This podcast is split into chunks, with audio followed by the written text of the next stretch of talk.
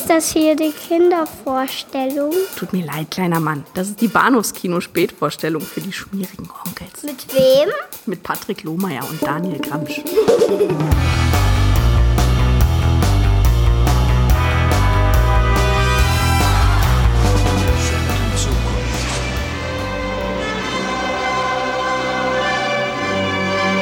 Erscheint ein Mann aus der Vergangenheit. Sucht McCloud und tötet ihn. Und bestimmt über das Schicksal der Erde.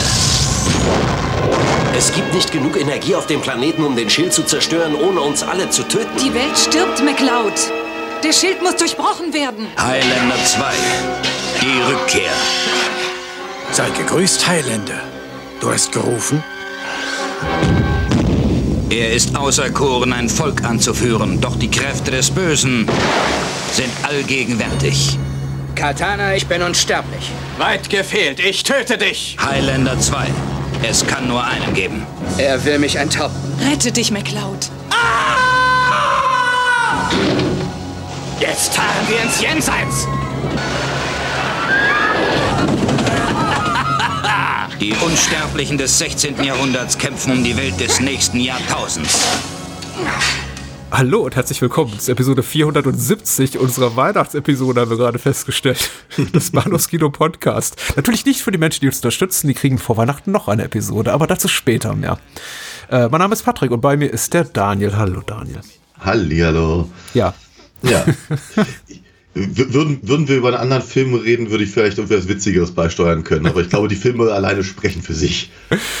Äh, wir sind beide im Homeoffice gestrandet mit Corona-kranken Kindern zu Hause, haben uns also zu kümmern. Und deswegen passt es auch ganz gut, dass wir diese Woche nicht mal zwei richtige Filme zu besprechen haben. Dafür aber relativ viele Verfassungen davon, ja. Oh ja, natürlich. Und ich, naja, gäbe es diese Fassung nicht, hätte ich nämlich auch gesagt, wie praktisch. Diese Folge hm. wird einfach nur 20 Minuten lang und da können wir einfach sagen, adios. Äh, frohe Feiertage. Aber so, nee.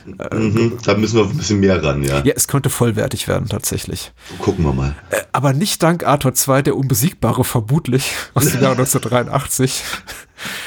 Und, äh, sondern vielmehr aufgrund von Highlander 2, The Quickening oder Die Rückkehr oder Highlander 2, The Renegade Cut oder Highlander 2, Special Edition oder was weiß ich, aus dem Jahr 1991 von Russell Mulcahy. Genau. Den wir eigentlich doch sehr schätzen. Für Razorback, für Highlander natürlich für den ersten. Aber der hat doch dieses hier verbrochen. Ja, ich weiß auch gar nicht, was ihn da geritten hat, ehrlicherweise. Der aber schnöde Mammon, die Geldgier. Ja, aber er hat ja zumindest versucht, es wieder gut zu machen. Wir werden rausfinden, ob es ihm gelungen ist. Ja, ich, ich, bin echt gespannt auf deine Meinung dazu, auf deine ja. Haltung dazu, überhaupt zu der ganzen Produktion, überhaupt zum ganzen Konzept dieser Produktion. Oh ähm, ja, aber ich, ich aber auch. Also. Zunächst Arthur 2, ja. der Unbesiegbare. Ja, Treue ja. Fans dieses Formats werden sich erinnern, wir haben auch den ersten Arthur besprochen. Und beim äh, Anblick des zweiten Arthur dachte ich mir, ja, haben wir das? Also. Ja, ernsthafterweise genau dieselbe Frage habe ich mir auch gestellt, wobei ja, ich meine, Arthur 2 äh, mindestens 20 Minuten Film, Filmzeit von 82 Minuten äh, nutzt, um Ausschnitte aus Arthur 1 zu zeigen. ich, ich sah mir das so an, diesen, ich, ja genau, Flashback mag ich es gar nicht nennen, ähm, ausführliche Rückblende aufgrund der Komplexität dieses Films auf den ersten Teil, damit wir einfach ja. wissen, wo wir sind und mit wem wir sind. Und ich guckte mir das an und dachte, das sieht merkwürdig vertraut aus, aber Nee, ich habe das noch nie in meinem Leben gesehen, bis ich dann feststellte beim Blick in unser Archiv, doch, wir haben das ja schon gesehen und rezensiert. Ja, ja. ja ich, ich, hatte vor, vor glaube ich, so etwa drei Jahren, zwei, hm. drei Jahren, hatte ich so eine, so eine merkwürdige Barbarenphase. Hm. Habe ich viel mit He-Man und sowas auseinandergesetzt und entsprechend haben, haben wir irgendwie alles weggeguckt, was irgendwie Muckis hatte. Jeder Mann sollte einmal im Leben eine, Zitat, merkwürdige Barbarenphase haben, finde ich.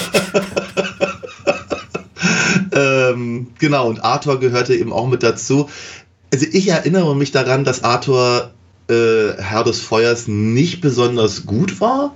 Ja. Aber ich glaube, er hatte größere Qualitäten als Arthur 2 der Unbesiegbare. Mhm. Also zumindest im Groben. Äh, sagen wir mal so, wir, wir haben es ja, ja hier mit so also handfesten Geldmachversuchen, äh, sagen wir mal, quasi schlittenfahrend äh, so hinter Conan her. Ja. Und ich habe irgendwie so den Eindruck gehabt, im, im im ersten Film hatte man halt doch durchaus noch so ein bisschen, zumindest den Hauch eines Interesses daran, so etwas ähnliches wie eine Geschichte zu erzählen. Mhm.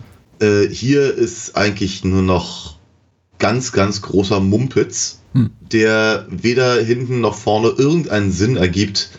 Und so richtig Mühe hat sich eigentlich auch keiner gegeben. Ja, das ist richtig. Was man über den ersten natürlich auch schon sagen konnte, aber über den zweiten ja. noch viel mehr. Arthur hm. Due Linvincibile Orion im Original. Regie wiederum äh, David Hills, ein Pseudonym äh, von äh, Aristide Massacesi, wenn ich das richtig ausgesprochen habe. Und ansonsten in fast allen weiteren Rollen Joe D'Amato, der Sleaze-König überhaupt ähm, hm. des Italo-Kinos und auch vor der Kamera vertraute Gesichter und ein paar Neuzugänge. Miles O'Keefe ist natürlich wieder dabei als Arthur, ansonsten Lisa Foster, David Kane Horton als Zoran, der Bösewicht. Und dann gibt es eben noch weiteres Personal, auf das wir dann sicher auch noch äh, zu sprechen kommen.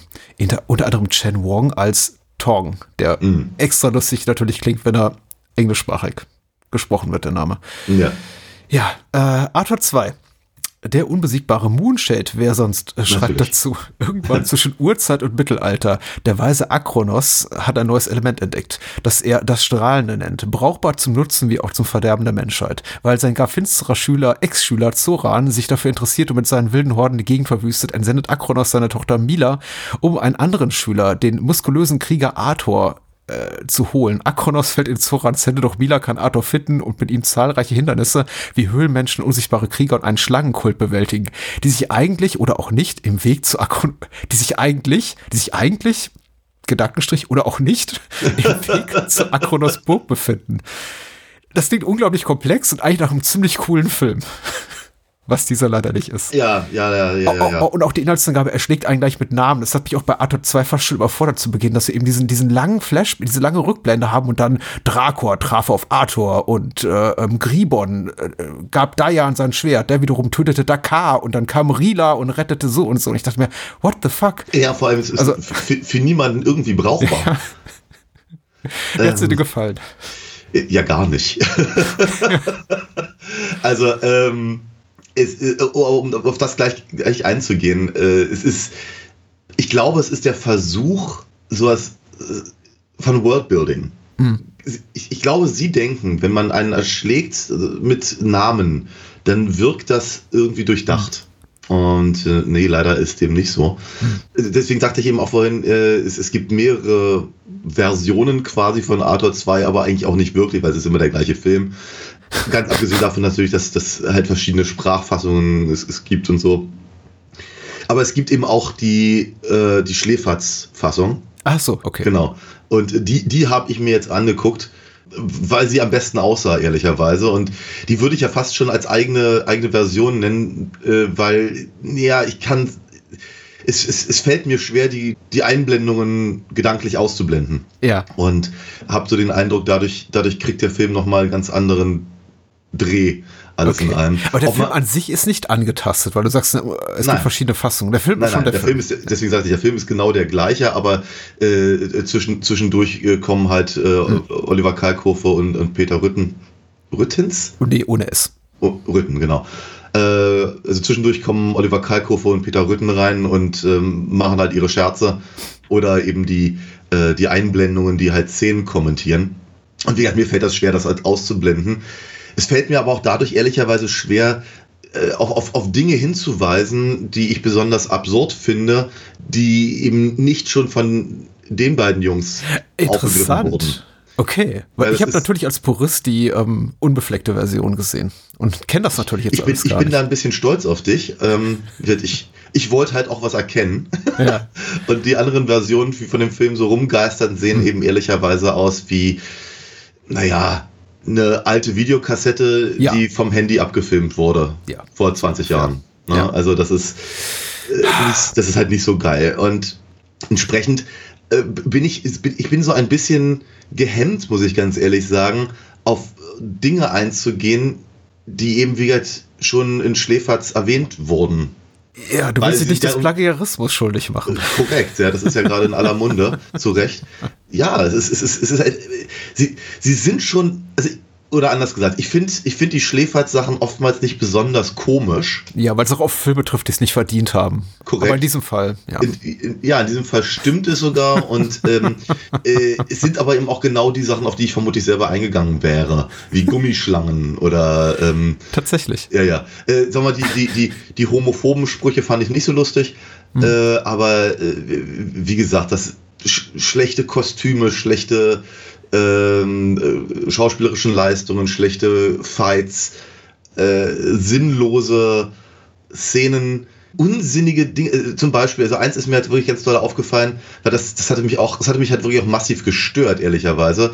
Äh, in einer Szene kriegt Mila einen, einen Pfeil in die Brust. Mhm. Das sieht, das sieht schon sehr schmerzhaft und außerdem auch sehr tödlich aus. Ja. Ähm, und schleppt sich davon. Dann haben wir irgendwie eine Szene dazwischen. Und dann kommt, dann kommt sie irgendwie sehr schlecht gespielt, angestolpert und ist halt bereits in der, in dieser, in dieser ultra geheimen Schmiede von, ähm, äh, äh, von Arthur und, und seinem. Akronos? Nee, eben nicht, sondern Akronos ist ja ihr Vater, sondern äh, es ist es sogar Tong. Ich glaube, es ist Tong. Also ja, ja, natürlich. A Genau. Arthur und Tong leben, leben zusammen. Richtig, genau. Best Buddies halt. Ne? Ja, natürlich. Ähm, genau, jedenfalls ähm, kommt sie ja da reingestolpert und sie retten sie halt mal kurz in zwei Minuten mit einem, einem Ritual, was sehr, sehr magisch aussehen soll, aber ich ehrlicherweise ein bisschen aussieht wie, wie so eine Art Reiki-Massage oder so. Ach, das ist das, wo auch äh, Arthur, glaube ich, wieder das Salatblatt auf den Kopf legt? Ja, ja, Ja, ja. genau, ja, genau. Und, äh, und, und, und sowas, und natürlich, natürlich darauf gehen sie, gehen sie ganz stark ein. Und danach, also dann, danach sind sie halt den Rest des Films beschäftigt, eben irgendwie zu Akranos wieder zurückzulaufen. Ja. Während Mila aber eben gerade gefühlte fünf Minuten von Akranos zu dieser Schmiede gebraucht hat und dann auch einen Pfeil abbekommen hat. Ja. Äh, äh, es ist, genau, und so, so, so so eine Sachen hätte ich eben ehrlicherweise auch vermutlich von alleine erwähnt. Ja, ich glaube auch, das ist jetzt nicht so wahnsinnig, also das ist nicht viel Subtext, ne, sondern Text. Also Ja, das ist natürlich. einfach scheiße.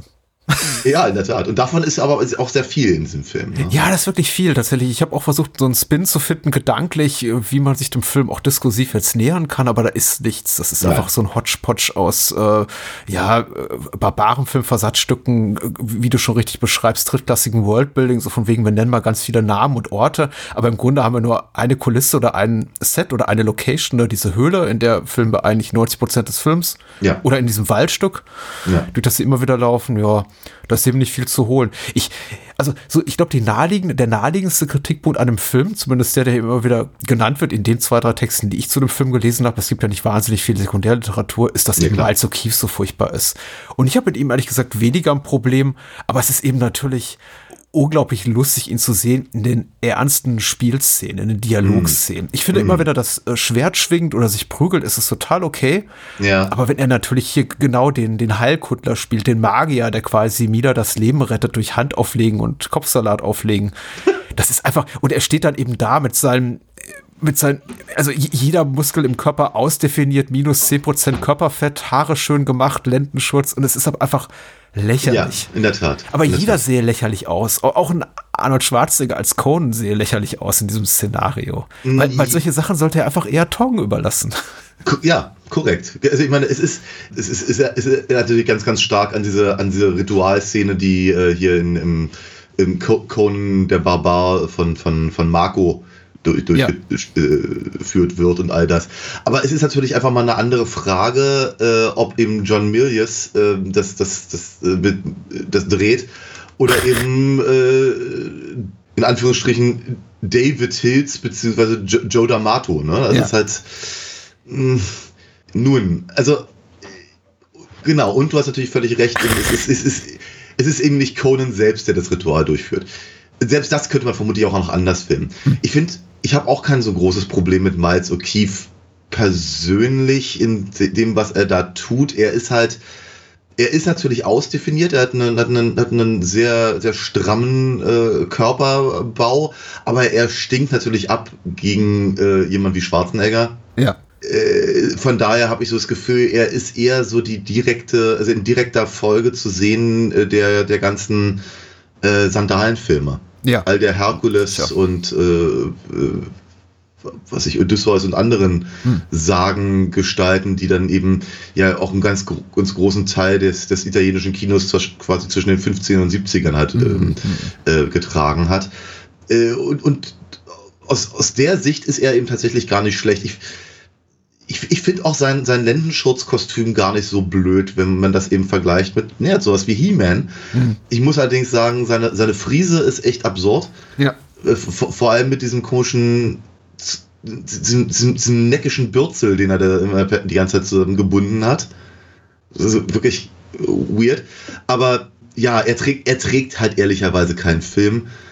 Der Film bietet aber auch keine anderen Leute, diesen, die ihn tragen könnten. Äh, ähm, er hat viel Personal tatsächlich. Also ja, total. Miles ja, O'Keefe hat gar nicht so viel zu tun. Nein, nein, ist richtig. Also vor allem, weil sie ihn auch nichts tun lassen. Ich glaube, mein größtes, mein, mein absolut größtes Beef mit Arthur als Figur ist, dass er größtenteils seine Zeit damit verbringt, irgendwo an irgendwelchen Pfählen festgebunden zu stehen. Ja. Oder äh, dann, dann, dann neben, neben einem Loch zu warten, bis halt sämtliche Dörfler umgebracht sind. Ja ja. um dann seine Ketten zu sprengen oder aber eben einfach oder befreit zu werden oder einfach einen Schlag auf den Kopf zu bekommen oder was mhm. auch immer. Aber sagen wir mal, er, er tut so wenig Heldenhaftes im, im, im Schutz von Leuten, die er beschützen sollte. Ja, ja. Und das, das finde ich viel, viel schlimmer, dass, das, dass das Drehbuch ihm halt so, so, so, so, eine, so, eine, so eine merkwürdige, übermenschliche also ich, ich, keine Ahnung, also wenn, wenn, wenn, wenn, wenn er eine Figur in Dungeons and Dragons wäre, dann hätte ja. er halt volle Punktzahl in allen, allen Faktoren. Kraft, Stärke, Schönheit, Charisma und äh, Intelligenz und äh, äh, Zauberei und was nicht alles so, so gibt. Hm. Aber er tut damit halt nichts. Ja. Er ja. steht halt meistens nur rum, wartet, bis es zu spät ist, äh, darf dann halt mit, mit, einer, mit einer Gummischlange ringen und Ansonsten guckt er zu, wie ein Dorf niedergebrannt wird und am Ende hängt er am, am, am, am Paraglider. Es ist, ich weiß nicht, äh, sie, sie, sie, ich, ich habe einfach so den, den Eindruck, dass der Film einfach nicht sehr freundlich ist gegenüber seiner eigenen Hauptfigur in der ja, Darstellung. Damit hast du wahrscheinlich recht. Überhaupt bin ich gerade wiederum beeindruckt, jetzt schon zum zweiten Mal innerhalb von kurzer Zeit nach Night of the Demon, mit welcher Ernsthaftigkeit du auch solche Filme äh. offenbar studieren kannst, möchte ich fast sagen. Also, weil, weil ich habe mir solche Gedanken gar nicht gemacht. Ich hab, saß ja. wirklich nur davor und dachte, so eine Scheiße. Das ist halt scheiße. Das ist halt einfach, die Sache ist, ich, auch gedacht. ich, ich, ich, ich stelle mir irgendwann die Frage, warum sollte ich mir irgendwie welche Mühe machen, mir darüber Gedanken zu machen, Gedanken zu entwickeln, zu formulieren, äh, über bei einem Film, bei dem sich offenbar keiner der Beteiligten irgendwelche Gedanken gemacht hat, sondern einfach nur gedacht hat, wir haben diese, diese paar Schauspieler noch ein paar Tage gebucht, beziehungsweise ja. Mal, Malzu Kiefer auch noch für zwei Sequels oder ein Sequel verpflichtet, vertraglich. Der, ja. der kann also nicht weglaufen und wir haben dieses Waldstück und diese, diese Höhle da reserviert. Jetzt lass uns doch auch mal die fünf Nachmittage gewinnbringend nutzen. Ja. Und dann haben sie diesen Film gemacht, der eben ab komplette Scheiße ist. Aber du stellst ja eine berechtigte Frage. Hätte man unter diesen Voraussetzungen vielleicht auch etwas Besseres Daraus machen können? Und ich vermute mal ja, nämlich in der Form, auch, ja. wie du es gerade beschrieben hast, das nämlich genau andersrum zu machen, ne? mal zu Kief mehr zu tun zu geben, ihn auch als Figur vielleicht einfach ein bisschen mehr wertzuschätzen. Ja. Ähm, weil die körperlichen Attribute bringt er ja alle mit für die Rolle und da hätte es gar nicht so viel gebraucht. Aber stattdessen hat man sich eben dafür entschieden, die bedrohlichen Figuren aus dem er also die Gegenspieler aus dem ersten Teil einfach eins zu eins gegen ähnlich benannte und mhm. ähnlich konzipierte Gegenspieler und Monstern auszutauschen, wie ersetze Spinnengott durch Schlangengott. Mhm, genau. Und einfach mal zu Kief noch weniger zu tun zu geben. Und ja. Äh, den Film noch kürzer zu machen. Abzüglich nochmal 15 Minuten für irgendwelche Rückblenden zum ersten Teil, die natürlich kostenersparend sind, aber eben dem, dem titelgebenden Hauptdarsteller Helden noch weniger Zeit geben, irgendwie einen bleibenden Eindruck zu hinterlassen. Und ja, ja. da hat man diesen Film und ich gucke mir das so an und denke mir, das ist alles Dreck. Ja. Ich kann dazu auch keinen vernünftigen Gedanken, ehrlich gesagt, entwickeln, weil. Es, ich, ich gehe halt grundsätzlich erstmal davon aus, dass niemand einen schlechten Film machen will. Oh, nee, also, schlecht nicht. Nein, nein, nein. Ich meine, da sagen wir so, dass, dass hier, ich mache mal eine flinke Mark oder eine, eine, eine, eine, eine flinke eine Mark finde halt. ich schön, ja. ja. Was? Äh, flinke Mark oder ähm, was kann man zu Lira sagen? Eine lockere Lila. Eine lockere Lira, ja. ja. Klar, dass das im Vordergrund steht, ist, ist äh, offenkundig. Mhm. Klar. Keine, wir sind ja von Joe D'Amato auch wenig anderes gewohnt. So ist es ja nicht. Aber gleichzeitig, ich gucke Arthur 2 und denke, der Film möchte schon zumindest unterhalten. Mhm. Dass, dass er nicht will, dass ich da genau drüber nachdenke, das sehe ich auch. Aber äh, wenn ich unterhalten werde, dann möchte ich schon gerne wissen, warum. Ja. Und äh, das ist eben, glaube ich, schon durchaus so ein, so, ein, so, ein, so, ein, so, ein, so ein Punkt. Ich sehe halt Konzepte in dem Film, die sind allesamt nicht originell. Die ja. sind alle entweder schon in Arthur oder in tausend anderen Filmen so oder so ähnlich bereits aufgetaucht. Mhm. Äh, äh, es gibt natürlich irgendwelche direkten Referenzen, wie gesagt, diese Ritualszene habe ich ja schon genannt. Ich meine, Schlangenkult ist natürlich das, das hat natürlich so, sofort, ich meine, da denkt jeder sofort an Tulsa Doom. Ja. Äh, sollte zumindest in dem Genre. Und äh, das, nein, also Originalität suche ich hier nun bis, beim, beim besten Willen nicht. Aber ist es nicht toll, dass es für den ersten noch gereicht hat zu einer eigenen Idee, nämlich dem Spinnengott? Ja. Und ja, sie beim, beim, zweiten, der glaube ich eine Woche später gedreht wurde, schon gesagt haben, Mist, was können wir aus dem Spinnengott noch machen? Scheiße, wir haben keine Idee mehr. Ach komm, dann machen wir einfach das, was Cohen gemacht hat. Ja, genau. Ja, ja klar. Ach du, ich bin, ich bin mir relativ sicher, dass das äh, Robert E. Howard bestimmt auch irgendwo einen Spinnengott hatte. Also, ja, vermutlich, ja. Es ist, es ist halt palpig. Ne? Und ähm, äh, ich, ich glaube, hinter, hinter ja. vielen von den Dingen, die sie da gemacht haben, stecken zumindest ausbaufähige Ideen. Ich würde nicht so weit gehen, sie wie originell oder auch, auch nur gut zu bezeichnen, mhm. aber es sind ausbaufähige Ideen. Ja. Sie, sie versuchen halt zum Beispiel diesen, diesen, ähm, diesen Anfang mit den, mit den, mit den Höhenmenschen, mhm. der irgendwie so ein bisschen aus dem blauen Dunst kommt und auch ganz schnell wieder sein gelassen wird. Das ist so wirklich so, am, am, Anfang lebten die Menschen in der Höhle und ich dachte so bei mir, sind wir, sind wir jetzt in diesem Ringo Starr Film oder was ist das, äh, den wir vor ein paar Jahren mal gemacht haben? Oh ja, Caveman. Genau, furchtbar. und äh, dann, dann, dann harter Schnitt und auf einmal sehen wir irgendeine sehr ausführliche Renaissanceburg oder sowas oder zumindest Spätmittelalter, mhm. das aber offenkundig nebenan ist. Und ich, ja, was, wie, wie, was, hä? So, so, so egal. Aber zumindest kommt Arthur und Mila und, und, und, und äh, Tong kommen ja zumindest in dieser Höhle wieder an, weil du hast ja völlig recht, sie haben ja nur diese eine. Mhm. Ähm, und sie treffen eben auch wieder auf diese, auf diese ähm, Menschenfresser, die, mit denen Joe D'Amato ja auch die eine oder andere Erfahrung hat. Mhm. Und dann ergibt das in gewisser Weise irgendwie wieder, wieder einen leichten Sinn, warum wir das am Anfang hatten. Und auch daraus hätte man was tun können, aber es passiert halt gar nichts ich nehme ihnen nicht mal übel, dass sie, dass sie kein Geld hatten für, für, für äh, weiß ich, keine Ahnung, Stop-Motion-Skelette oder sowas und deswegen haben sie einfach ihre Schauspieler gegen Luft kämpfen lassen und gesagt, das sind jetzt unsichtbare Krieger. Mhm. Von mir aus. Ja, es gibt keinerlei äh, Filmtricks im eigentlichen Sinne, außer eben mal so eine Rauchbombe und, ja, ja. und sowas dergleichen. Aber nee, keine Stop-Motion-Effekte, keine visuellen Effekte, also nichts dergleichen. Und nicht mal irgendwie so ein Filter übers Bild gelegt, was eben auch viele Filmschaffende tun, unter anderem eben äh, Lucio Fulci in äh, Conquest, eigentlich die ganze Zeit, über die ganzen 90 Minuten einfach so, yeah. ein, so, so ein Filter übers Bild legen, der alles so ein bisschen ätherisch, esoterisch, sphärisch, äh, ja. äh, mystisch wirken lässt. Aber nee, nicht mal das hier. Also hier ist es wirklich du siehst, was du kriegst und mehr eben auch nicht. Um, um äh, nochmal auf Caveman zurückzukommen, die du gerade zitiert hast, ich möchte jetzt irgendwie keine inhaltlichen Parallelen hier ziehen. Ähm, die gibt's ja auch kaum. Aber ich, das kann ich Arthur 2 zugute halten. Ich habe mich weniger gelangweilt bei Arthur 2 als bei Caveman. Also Caveman war für mich, das kann mich, kann mir noch relativ gut daran erinnern, eine ziemliche Qual, den zu gucken. Einfach weil ich bei Komödien auch schneller die Geduld verliere, wenn ich einfach in Minute 10 merke, ich finde das, was die da machen, nicht überhaupt lustig. nicht lustig. Ja. Und ich weiß, da kommen jetzt noch 90 weitere Minuten, die ich überhaupt nicht lustig finden werde. Ja. Wohingegen ich hier eben nach 10 Minuten weiß, okay, das ist ein Scheißfilm. Ja. Aber ich, ich weiß, wie solche Scheißfilme eben funktionieren, warum sie so sind, wie sie sind, welcher konzeptionelle auch wirtschaftliche Gedanke dahinter steht, diese Filme zu machen. Und ja. da, da habe ich mehr Spaß dran, auch weil ich das Gefühl habe, hinter die Blicken, äh, Kulissen blicken zu können. Ich, ich sehe eben, glaube ich, auch, was allen Beteiligten bei jeder Szene im Kopf vorgegangen, äh, mhm. umhergegangen ist. Mhm. Ähm, und du hast ja recht, da sind gute Ideen dabei, die sind eben nicht wirklich ausgearbeitet, der Film ist zu kurz dafür. Ich finde, es, es tauchen zum Beispiel immer unterschiedliche Feindesclans oder Banden auf, zum Beispiel dieser japanische Kriegerkostüme tragende Hondu-Clan. Mm. Der, der, wird dann auch herbeizitiert. Ich glaube, Akronos erklärt auch, wer die sind und sagt dann hier, das sind die, die sagenumwobenen so und so aus dem fernen Osten, blubdiblub und ähm, ich denke mir, ja, gib mir mehr davon. Aber ja. im Grunde dienen die genau wie die Höhlenmenschen, Menschenfresser mhm. und, und alle, die wir auftauchen, nur eben als Kanonenfutter. Na klar für, für Arthur. Also Ja, ja.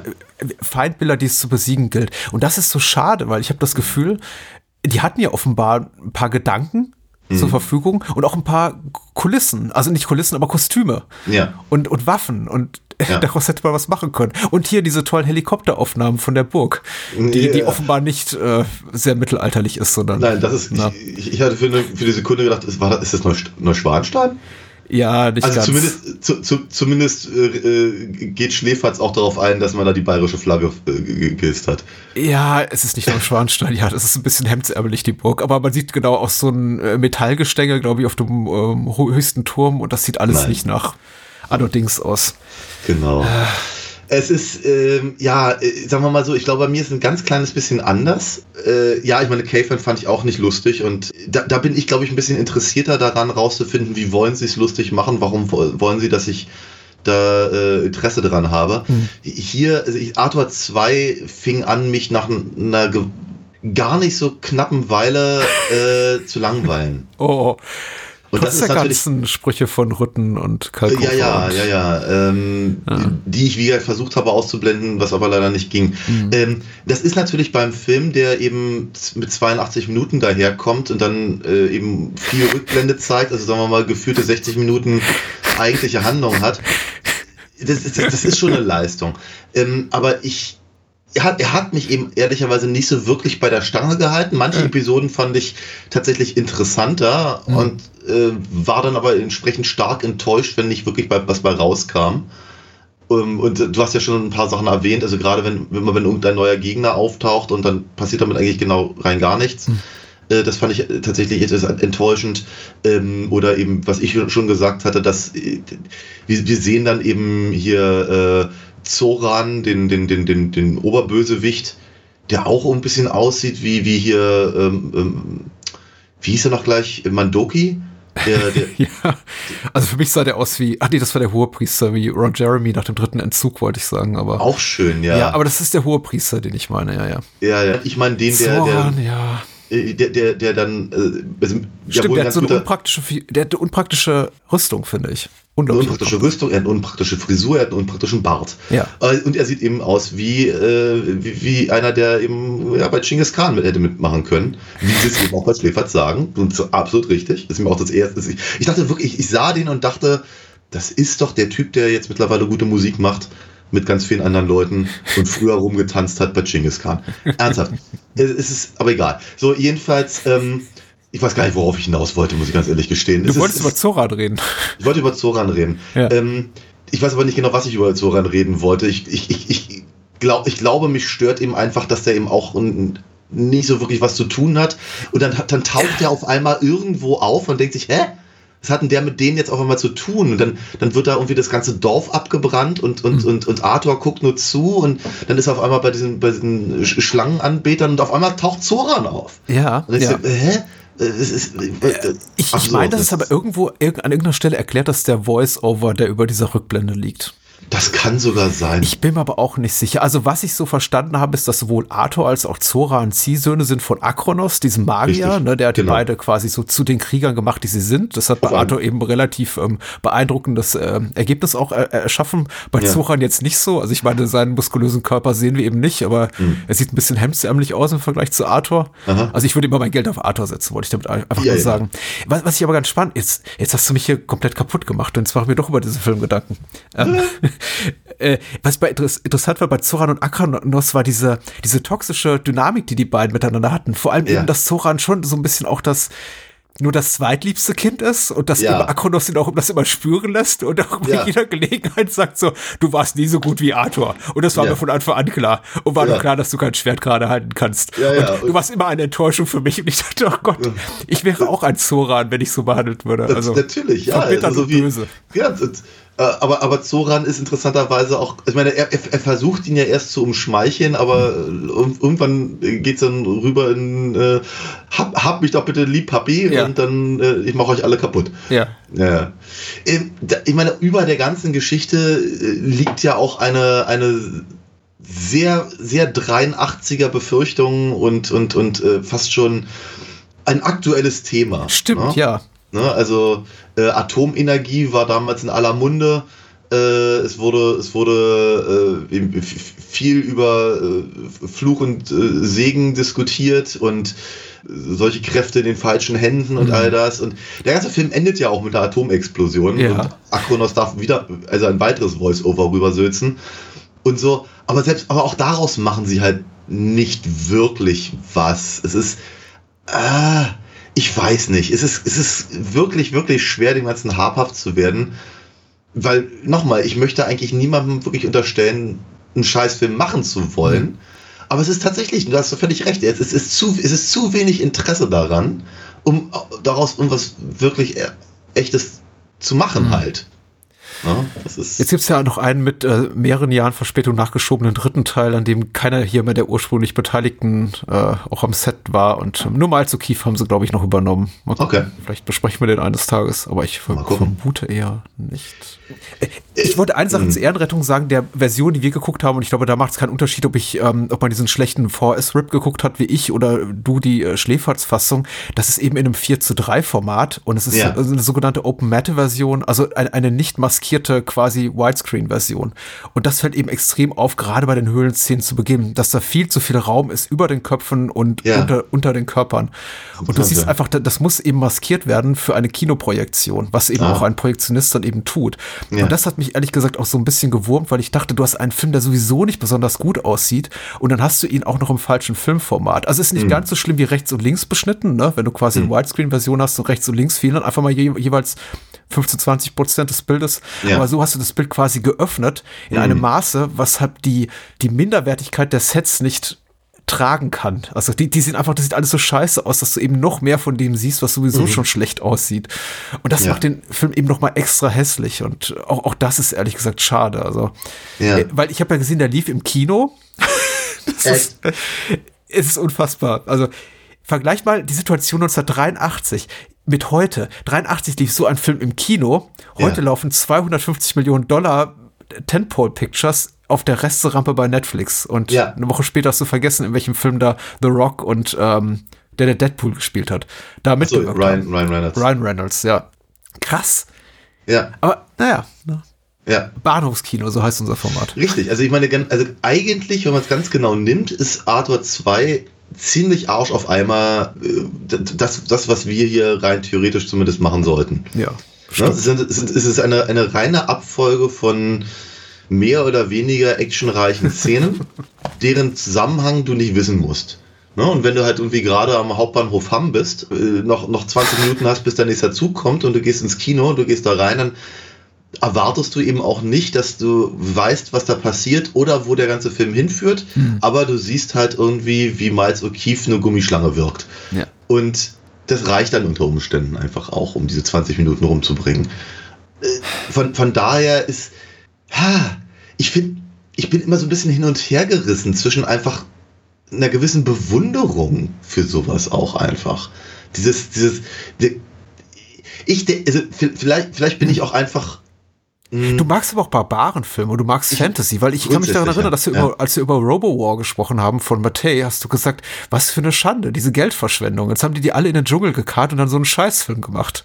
Und ja. gegenüber diesem Film sagst du, ach du. Ich habe mich, ja, es ist wohl wahr. Ich glaube, ich habe mich damit tatsächlich wirklich ein bisschen mehr auseinandergesetzt. Das ist eben, vielleicht erwarte ich ihm einfach auch mehr von sowas und dann kriege ich halt den Kram hier.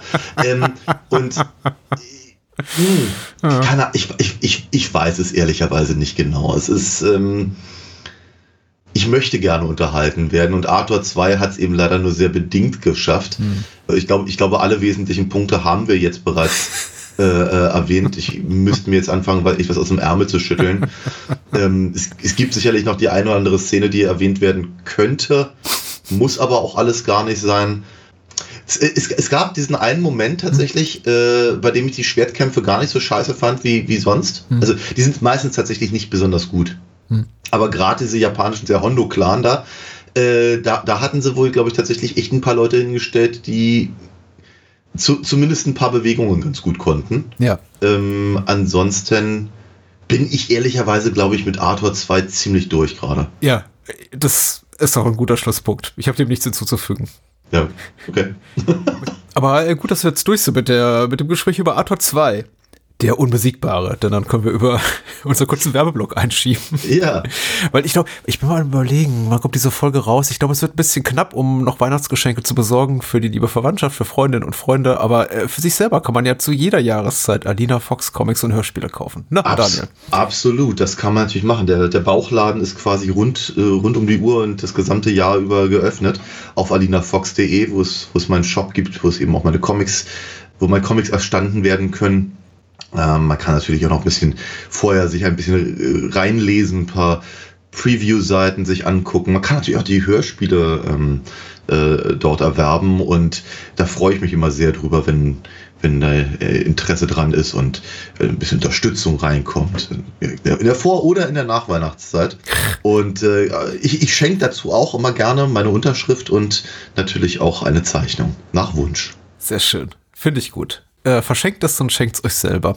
Und wenn ihr dann noch ein paar Kreuzer übrig habt, äh, ein paar Lira, ein paar, äh, was war das? Luftige? L lockere. Lockere Lira. Investiert sie auch gerne. Also keine Lira bitte, Euro in ähm, Trauber TV, Grusel von der Glotze, mein Sachbuch zu verstörenden Filmen meiner Kindheit. Und äh, Daniel und mich könnt ihr unterstützen, indem ihr Patreon Patin oder Pate werdet, schon für den kleinen Betrag äh, von zwei Euro im Monat unter patreon.com slash Bahnhofskino. Dafür gibt's dann jede Bahnhofskino-Folge eine Woche vorab. Es gibt Spiel und Spaß auf unserem Discord-Server und für ein klein bisschen mehr Geld gibt's dann auch noch jeden Monat mindestens eine Bonusfolge dazu und Zugriff auf, auf unser ganzes Archiv. Also, und ähm, ihr helft uns dabei, einfach unabhängig zu bleiben. Ne? Ja, und keinen Mist zu bauen, indem wir uns hier irgendwelche dicken Sp Sponsorship-Verträge anlächeln und dann sagen, ach komm, scheiß drauf, einfach irgendwie hau den Content raus und lies die Ad-Reads runter und nein, nein, machen wir nicht. Genau, mach nur Witze aus Schläferz und nee, nee. Genau, aber vielen, vielen lieben Dank an all die Leute, die uns unterstützen und äh, so viel können wir ja, glaube ich, an der Stelle jetzt schon mal verraten. In der letzten Bonusfolge für dieses Jahr wird es nochmal richtig. Zumindest richtig aus meiner was? Sicht. Richtig, so. richtig äh, großartig. Großartig, ja. okay. Ja. Also, zumindest aus meiner Sicht. Mal gucken, mal gucken, wie es das, das oh, Gespräch glaub, wird. Du, nein, du hast nichts zu befürchten. Also was so meine meine Haltung zu dem Film betrifft. Nein, nein, das ist, ich komme jetzt nicht um die Ecke mit, boah, ist der scheiße. Nein, nein. Genau. Das ist äh, äh, später mehr dazu. Genau, das soll hier nur angeteasert werden. Ja, genau. Jetzt erstmal Highlander 2, die Rückkehr, Highlander 2, The Quickening, Highlander 2, The Quickening, The Renegade Cut oder Highlander 2 Special Edition, wie auch immer. Aus dem Jahr 1991, respektive 95, respektive, ich glaube 2004 oder 5. Mhm. Also der Film wurde mehrfach umgeschnitten. Puh, es ist anstrengend. Äh, Daniel und ich haben unterschiedliche Fassungen, also wir haben einmal die gleiche Fassung geguckt, die ja. europäische Kinoschnittfassung, die sich eben so auch auf der offiziellen VS- und DVD-Veröffentlichung äh, wiederfindet, mit leichten Zensurschnitten. Und da, darüber hinausgehend haben wir uns etwas unterschiedlich vorbereitet für diese Folge. Ja. Aber ich glaube, in Summe können wir euch auch, glaube ich, ziemlich genau darüber aufklären, welche Fassung es gibt und was sich zu lohnen, zu lohnen guckt, zu guckt, zu lohnen, guckt, was es sich lohnt zu gucken und was eben nicht. So. Genau seufzt. Richtig. Also ich meine, ich persönlich bin ganz, ganz erstaunt. Ich meine, ist, ich bin da, ich bin da auch ein bisschen durcheinander gekommen. Und von daher bin ich sehr froh darüber, dass du äh, ein bisschen was über die ganzen anderen Fassungen noch sagen wirst. Ich habe jetzt eben in der Vorbereitung sehr schweren Herzens und mit verschiedenen Tritten in den Allerwertesten habe ich mich quasi dazu gezwungen, genau die Version zu gucken, die ich auch damals hm. gesehen habe. Das ist welche? Die, die, die, die Fassung, die im deutschen Kino lief. Ach so, okay. Und ich habe den genau einmal gesehen, nämlich eben vor geschätzten 30 Jahren. Mhm. Und also als er auf Video rauskam. Und seitdem nie wieder. Hatte immer Interesse an der, an der Renegade-Version, äh, habe sie aber nie gesehen, habe mich nicht, nicht rangetraut. Äh, hab jetzt aber eben die, also ich glaube, die letzte Fassung gesehen, also die von 2004. Mhm. Und das, das war mir ein Bedürfnis. Also nachdem ich, also ich, ich musste irgendwie den schlechten Geschmack aus dem Mund kriegen und entsprechend habe ich dann eben äh, das, das, das noch hinterhergeschoben. Bin aber eben sehr gespannt darüber, was du erzählst, was es eben sonst noch so gibt. Ja. Ich bin kein Fan. Ich habe mich vor diesem Tag immer ein bisschen gegrault. Hm. Du hast den Film vorgeschlagen. Ich weiß. Sollte man dazu sagen. Ja, ja, ich habe auch so eine leicht masochistische Ader. Ja. Nun gut, wo fangen wir an? Ähm, ich habe Highlander 2 auch seit langer Zeit nicht, nicht mehr gesehen und dann irgendwann mal wieder gesehen vor, ehrlich gesagt, wenigen Jahren, weil ich den, den schlechten Geschmack tatsächlich auch schon mittlerweile wieder losgeworden war und dachte, naja, wie schlimm kann es denn sein? Ich sah ihn dann äh, wieder, zum ersten Mal seit den 90ern und ähm, ich fand ihn ehrlich gesagt gar nicht so schlimm.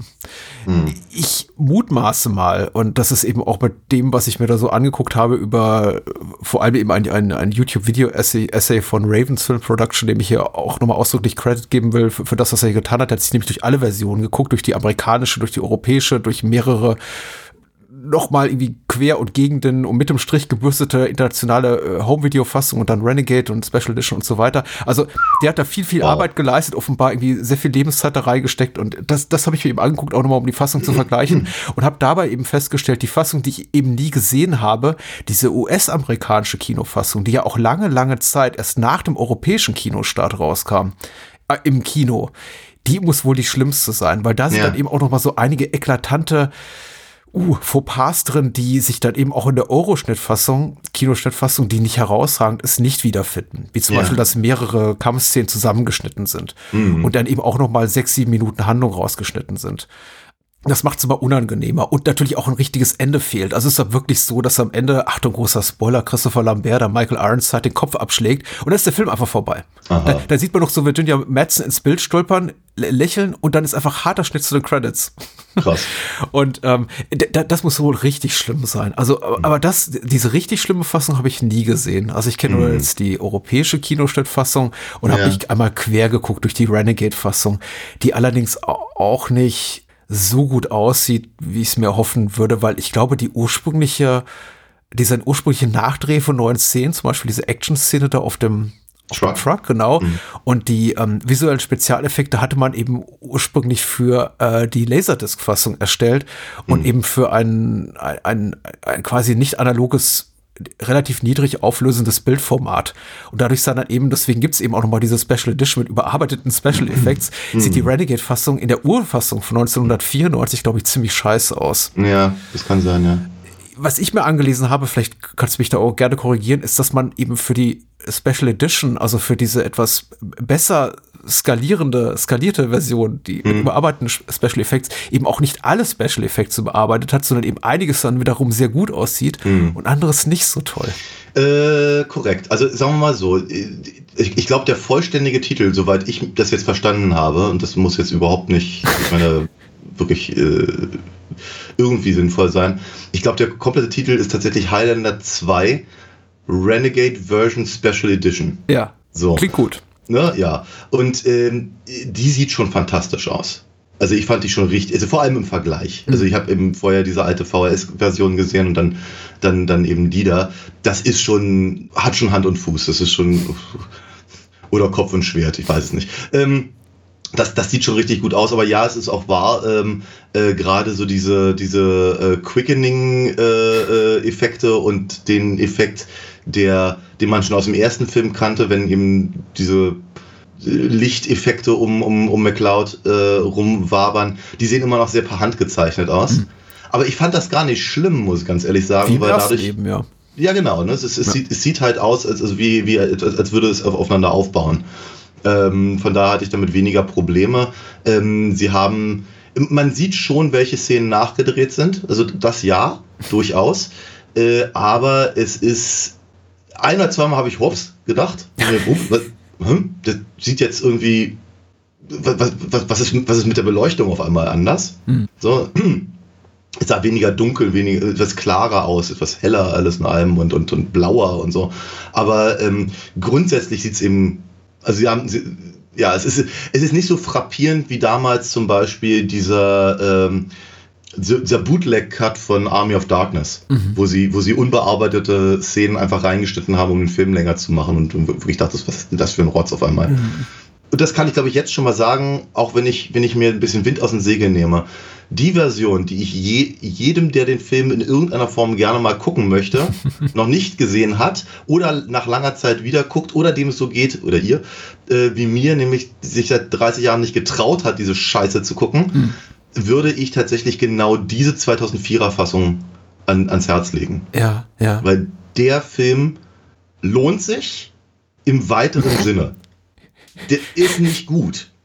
Aber er ist zumindest nicht so eine Grütze wie das, was sie 92 ins Kino gebracht haben oder 93 auf Video. Äh, ja, richtig. Ähm, ist doch sogar 91. Der Film feierte Weltpremiere also. in Deutschland. Also der premierte sogar schon in deutschen Kinos Anfang 91, ich glaube ah, sogar okay. im Januar. Und hm. in den USA kam er dann erst im November äh, ins, ins Kino. Ah, okay. In der Zwischenzeit äh, gab es auch Releases in USA, Spanien, Großbritannien und so weiter und so fort. Also einmal quer durch äh, Europa. Aber vielleicht mal äh, ein, zwei Worte zur Produktionsgeschichte. Ich denke mal, die ist fast interessanter als der Film selbst, aber darüber können wir auch gleich diskutieren. Äh, gedreht wurde der Film aus kommerziellen Gründen, Beweggründen, wie es bei Sequels so ist, in Argentinien, weil es eben da auch steuerliche Erleichterungen gab und äh, man dafür relativ wenig Geld, also vergleichsweise wenig Geld, äh, sehr viel, sagen wir mal, aus so einem Film, aus den Sets rausholen konnte. Arbeitskräfte waren günstiger, äh, Produktionsressourcen äh, waren, waren günstiger und ähm, das heißt aber nicht, dass Highlander 2 eine günstige Produktion war. Also der hat 15 Millionen Dollar gekostet, was jetzt auch nicht ungewöhnlich wenig ist, möchte man sagen. Aber es ist jetzt auch, hm, es ist nicht eben viel, aber es ist auch nicht wenig für eine Produktion, die eben zu einem Film, der in den USA kein Kinohit war. Also der erste ja. Highlander war natürlich kein großer Erfolg, aber er war auch im Kino, aber er war auf Video ein Riesenerfolg. Ja. Äh, insofern auch mit 15 Millionen Dollar ganz solide budgetiert. Der hat auch sein Geld wieder eingespielt, aber eben unter äh, größeren Buchrufen der versammelten Kritikerschaft hier wie dort. Also in Europa wurde er noch bedingt gut aufgenommen, eher schlecht möchte ich sagen, aber den USA hat ganz schnell abgekanzelt als einer der schlechtesten ja, Filme aller Zeiten. Dafür, dafür war aber der erste un, un, unerwartbar erfolgreich. Ja. Mit vier, vier Millionen Leuten, die allein in Frankreich reingegangen sind und so ja, was. Das, war. Ja. das ist auch etwas, was immer wieder zitiert wird in dieser ähm, Dokumentation, Making-of-Dokumentation, die auf dem DVD-Release von, von, von der Renegade Cut Special Edition war. Die heißt Seduced by Argentina und da geht es eben, die ist so 50 Minuten lang. Dokumentation im weitesten Sinne. Ich tue mich immer schwer damit, habe eine Ansammlung von äh, Talking Heads vor, von einem Greenscreen als Dokumentation zu mhm, bezeichnen. Ja, Vor allem, ja. wenn eben, auch wenn du keine Außenperspektive kriegst. Also die waren alle der Produktion beteiligt. Da, da werden dann Russell Mulcahy und Christopher Lambert und Peter S. Mhm. Davis interviewt und die sagen alle, ja, was für ein toller Film. Wir wollten nur das Beste machen und wir hatten so geile Ideen. Und ähm, am Ende kommt dann auch raus, ja, diese Renegade Cut Special Edition ist jetzt ein richtig großartiger Film geworden und wir sind happy, dass endlich die Welt diese Version sehen kann und, und, und unser Genie erkennt. Und ich denke mir, hm, ja, also so richtig toll ist der Film immer noch nicht. Nee, nee, nee, nicht wirklich. aber na gut. Und ähm, man hatte Spaß mit Sean Connery und so weiter, aber na gut. So, soweit zur Produktionsgeschichte. Äh, mhm. Genau. Warum die schlimme Fassung? Weil ich glaube, von einer ähm, querfinanziert von einer Bonding Company, was auch immer das bedeutet, die Geldgeber möchte ich mal sagen, die aber mit der Auflage wurde dieser Film gedreht, dass er eben zum Zeitpunkt X fertig sein muss und würden die äh, Budget oder Drehtage überziehen, würden sie quasi enteignet und äh, die diese diese diese Finanzorganisation hätte eben alle juristischen Hebel, um den Film auf die Art und Weise in die Kinos zu bringen, wie es ihnen gerade passt. Und die sagten eben, naja, gut, machen wir etwas raus, was sich schnell und leicht und vor allem auf Video gut vermarkten lässt, nämlich so eine quasi runtergeköchelte 90 Minuten Schnittfassung. Und so kam wohl auch diese US-Schnittfassung dann zustande, weil ja. tatsächlich Russell Mulcahy und sein Team nicht mehr an der ähm, an, an der Postproduktion beteiligt Korrekt. Waren. Dieses, dieses Seduced bei Argentina, ich, also ja, ich ich gebe geb dir recht, also das wirklich als Doku zu bezeichnen, ist schwierig. Vielleicht Oral History oder Nee, nee, sowas? es heißt auch, genau, es heißt, glaube ich, auch einfach Feature oder so auf der DVD. Ja. Ist auch totale Oral History, meinetwegen auch, aber ich weiß, es wird immer sehr lax umgegangen mit dem Begriff Dokumentarfilm. Und ich denke mal, äh. Genau, aber, aber würde, würde sagen, den findet man aber auch derzeit auf YouTube. Natürlich. Also kann sich den, den auch angucken, wenn man da noch mehr Interesse dran hat. Ja. Hm. Äh, ich habe es auch sehr, sehr verkürzt erzählt. Gerne gucken, ist auch gar nicht so uninteressant. Ja. Inhaltsangabe zu Highlander 2 hat geschrieben, wiederum Moonshade. Und Moonshade schreibt, nachdem er im ersten Teil der Reihe den Preis erhalten hat, den Preis, soll ich sagen, hilft Conor McLeod der Menschheit, die von einer zersetzten Ozonschicht bedroht wird, ein Energieschild zu bauen, der die Menschheit vor, dem schädlichen, vor der schädlichen Sonneneinstrahlung schützt, die Welt jedoch auch in einem permanenten Zwielicht belässt. 25 Jahre später ist auch Connor in die Jahre gekommen, da er seine Unsterblichkeit mit dem Preis verloren hat. Inzwischen gibt es jedoch Terroristengruppen, die glauben, der Schild würde nur noch aus finanziellen Zwecken aufrechterhalten, die Ozonschicht sei wieder regeneriert. Gleichzeitig erscheint auch auch wieder ein Unsterblicher auf dem Planeten. Wie wir erfahren, entstammen die Unsterblichen dem Planeten Zeist, ja, von, mhm. von wo sie verbannt wurden. Katana, der Ankömmling, ist dann auch versessen darauf, die Erde unter seine Kontrolle zu bringen. Doch sobald, äh, ja, es ist kompliziert. Doch sobald mehr als ein Unsterblicher auf der Erde weilt, wird auch Connor wieder jung. Ähm, der Film spielt relativ lax mit den Regeln die der erste Film etabliert hat für diese Reihe. Was hältst das, du denn so davon? Das, das ist sehr milde ausgedrückt, möchte ich sagen. Es ist. Die Highlander sind Außerirdische. So. Ja, ich, ich, die ich habe mal, genau, ich habe mal so ein leichtes Problem damit, äh, äh alle Unsterblichen als Highlander zu bezeichnen, tatsächlich. Äh, aber ich habe Probleme damit, äh, Sean Connery als, als Ramirez. Äh, ja, Ramirez also so war, vor allem, wenn man es auf Englisch guckt, genau. ähm, also, ich empfinde Highlander 2 als ein Arschtritt mit Anlauf. Ja. Ich liebe den ersten. Einer meiner absoluten Go-To-Filme, wenn es mir irgendwie schlecht geht und ich mal irgendwie Bock habe auf, auf, auf vernünftige Fantasy. Mhm. Ich liebe den Soundtrack von Michael Kamen und, und die Songs von Queen. Ich liebe den Schnitt, ich liebe den, ich liebe, liebe die, auch das Melodrama, ich liebe die, liebe die, ähm, die, einfach die Idee dahinter und das, wie, wie, wie sie eben mit wenig Geld, aber eben tatsächlich schaffen, so eine, so eine ganze, ganze, das ganze Konzept halt irgendwie einzubinden. Ich sag's ja immer wieder, ich find, fand das damals schon immer ganz schrecklich, wenn sie eben äh, Fantasy- oder Science-Fiction-Konzepte ha hatten und sie in die Jetztzeit aus Geldgründen versetzt haben. Aber hier in Highlander, Highlander 1 oder im ersten Highlander vielmehr, ergibt das einen Sinn. Es, es, es, es, ist, es ist der Film arbeitet darauf hin, er, er erarbeitet sich im Prinzip diese, diese Möglichkeit, halt Geld zu sparen, indem mhm. halt, sagen wir mal, die großen Set-Pieces in der Vergangenheit sind und eben nur spärlich eingesetzt werden und so. Und das ist alles ziemlich cool. Ich war unglaublich versessen darauf, einen zweiten Teil zu sehen. Und es hat ja nun wirklich eine ganze Weile gedauert. Ich habe natürlich den ersten nicht 86 gesehen, sondern ein paar Jahre später, als er im mhm. Fernsehen lief. Mhm. Äh, von daher habe ich natürlich nicht allzu lange warten müssen. Lass es mal vielleicht drei, vier Jahre gewesen sein. Äh, und in, als Highlander 2 dann eben auf Video rauskam, habe ich sofort vermutlich meine Mutter gebeten, weil ich war noch nicht 18, äh, den auszuleihen. Und ich erinnere mich halt noch sehr, sehr, sehr genau daran, wie irrsinnig enttäuscht ich war. Also fast so sehr, dass es Highlander 2 gelungen, fast gelungen wäre, mir Highlander Numero Uno ja. zu verleiden. Und das ist schon eine echte, das ist eine Leistung. Hm. Das ist eine echte Leistung. Das beginnt ehrlicherweise bei dieser, bei, bei, bei einem, einem, beim Fehlen eines, eines angemessenen ja. Scores. Die Musik ist ja. Rotz.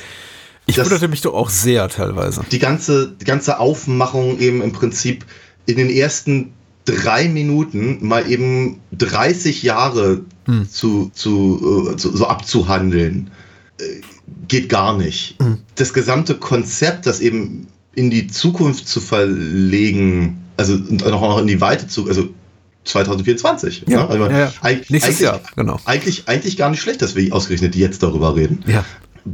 Fand ich fand ich blöd. Dieses, das, ich meine ja klar, auch das Ozonloch war damals eben äh, ein wichtiges Thema. Umweltschutz-Spin ähm, äh, ist eigentlich nicht schlecht, ne? Auch ganz zeitgeistig. Grund, grundsätzlich schon, mhm. aber irgendwie dachte ich so, das ist so ein bisschen auch so mit einem mm, so, so, so mit, mit, so, so mit der wie, wie heißt das mit dem Klammerbeutel ja, gepudert? Ja. Ich finde es grundsätzlich eine schlechte Idee. Das machen aber auch viele Science-Fictioner, dass sie eben äh, Geschehnisse in die unmittelbar bevorstehende Zukunft äh, verlegen. Ich denke mir da immer, warum sich überhaupt die Mühe machen? Warum nicht einfach sagen, der Film ist 91, kommt der raus, wir spielen im Jahre 91. Ich finde immer auch ja. so, das macht ja auch Demolition Man und dergleichen. Die machen ja, das ja, ja, auch so drei Jahre in der Zukunft, fünf Jahre. Und ich denke mir, ja, komm, entweder jetzt oder mhm. wirklich, mhm. lass es 50 Jahre sein. Aber das ist, du, du, du machst dich obsolet, mhm. indem du diese Entscheidung triffst innerhalb sehr, sehr kurzer Zeit. Korrekt. Ja. ja. auch die, ich meine, auch das ist ein, Problem. Die deutsche Synchronisation ist nicht gut. Mhm. Was schwierig, also was, was, was auch seltsam ist, weil sie haben ja gute Sprecher. Na, es ist ja, ja, ja. Äh, äh, Sean Connery hat seine, seine reguläre Stimme, der macht seine Sache gut, dazu gleich ein bisschen mehr. Äh, in, der, in der Nebenrolle hören, hören wir mal ganz kurz Santiago Ziesma, den ich immer gerne höre. Das ist schön, er macht seine Sache wie immer gut. Es ist natürlich schwierig, weil kurz vor Erscheinen von äh, Highlander 2 Ulrich Gressiger äh, Selbstmord begangen hat. Mhm. Die angestammte Stimme von ähm, Christopher Lambert. Mhm. Äh, was schade ist, aber ausgerechnet Thomas Danneberg auf, äh, auf, auf Christopher Lambert zu setzen, der im ersten Teil Korgan gesprochen hat, ist Und, und die ersten 20 Minuten. Das ist mutig. Nee, es Da ist hat jemand. Humor. Es ist echt kacke, vor allem weil halt in den ersten 20 Minuten äh, McLeod eben spricht wie ein alter Mann und dann klingt er wie Kurgan. Ja. Mit diesem Rasseln in der Stimme. Und so. Und das ist halt, ich weiß nicht, er hat, hat mich halt super rausgezogen, war ganz, ganz furchtbar. Dann eben äh, der ganze Science-Fiction-Dreh äh, mit fliegenden äh, Skateboards und Krams. Äh, ja, Hoverboards, genau. Ah, ja, genau. Und äh, die, die, die, diese Planeten, Planet Zeist-Geschichte, das ist auch so ein ganz klassischer Fall von, das wollte ich gar nicht wissen. Ja. Also die letzte Frage, die ich mir gestellt habe im, im, im, im ersten Highlander ist, wo kommen die eigentlich her, die Unsterblichen? Ja. Am Anfang sagt der Voice-Over von, von Ramirez, wir kamen vom Anbeginn der Zeit.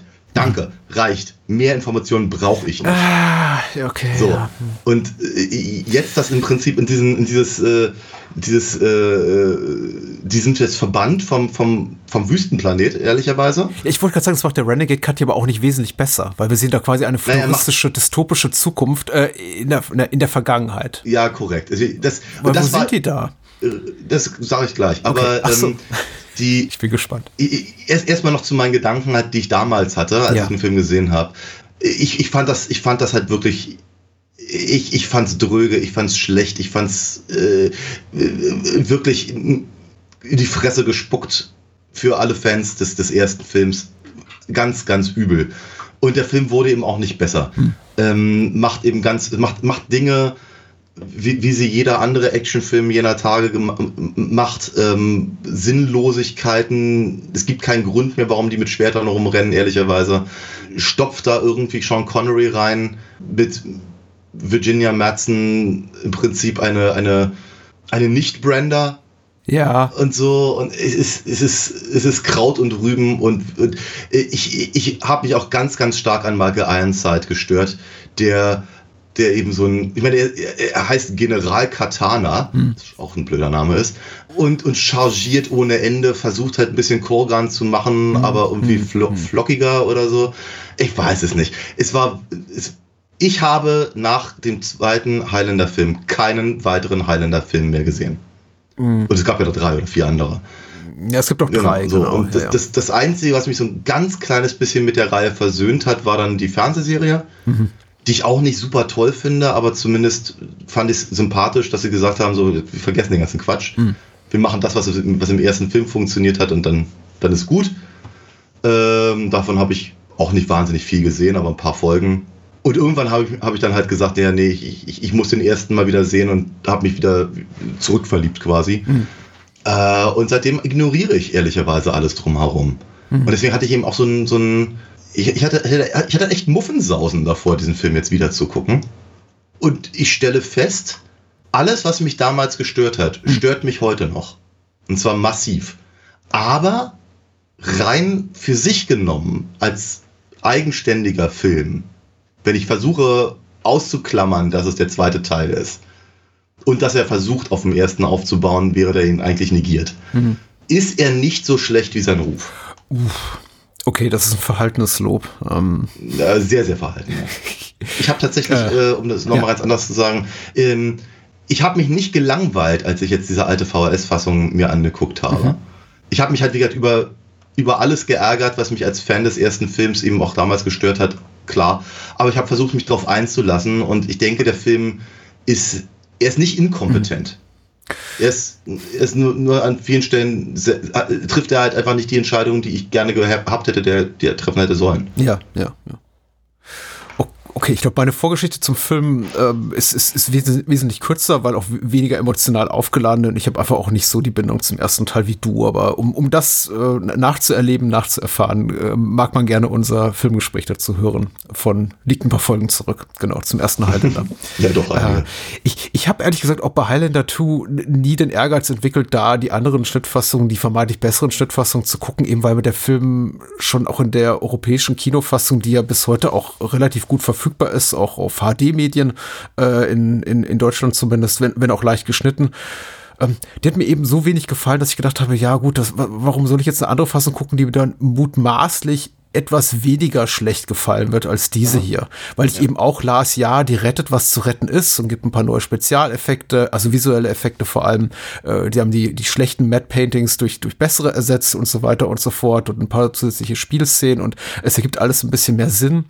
Aber ich dachte, im Grunde sind eben, also es sind ein paar, paar Sachen einfach in das Konzept hinter diesem Film eingebacken, die kriegen die da nicht raus. Wie zum Beispiel mhm. Ramirez ist wieder da. Mhm. Oder The Quickening ist äh, ein Konzept, was etwas nach dem eh schon wurstigen Konzept des ersten nochmal irgendwie sehr, sehr vage konzipiert ja. ist. Diese ganze Sache mit der Ozonschicht und dass eben 90 Prozent des Films in absoluter Finsternis und in drögen Kulissen äh, spielen, die, ja. die, die nicht schlecht gestaltet sind. Also, Nein. die haben versucht, so einen Blade Runner-esken Look da zu entwickeln und ja. das ist ihnen ja auch einigermaßen gelungen, aber es macht eben auch alles so so gleichförmig. Es ist alles grau und dunkel und nass und oh, es ist einfach, es ist eine Tristesse, die der erste Film nicht hat, der halt Richtig, viel mehr im, im besten Sinne mit dem, was man auch oft so despektierlich als ähm, Musikvideo-Ästhetik bezeichnet, spielt. Ja. Also der erste ist einfach das geilste Musikvideo, zumindest also auf einer rein ästhetischen Ebene und ich habe an dem Film bestimmt Kritikpunkte, aber rein ästhetisch ist der super geil. Also ist der wirklich mega. Das ist, ja. eine, das, ist das tollste Musikvideo, das du, das du nie gesehen hast.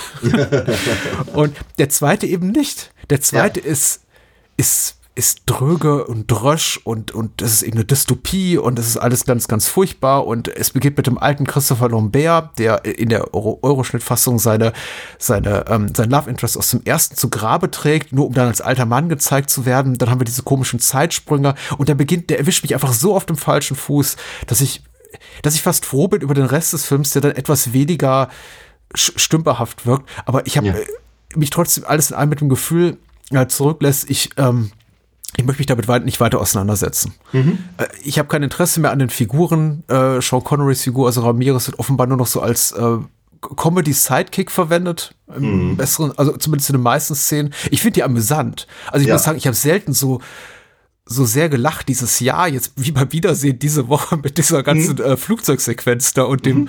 äh, Zucker Abrams Zucker inspirierten Absturzvideo, also Tutorial. Das ist, das ist schon toll.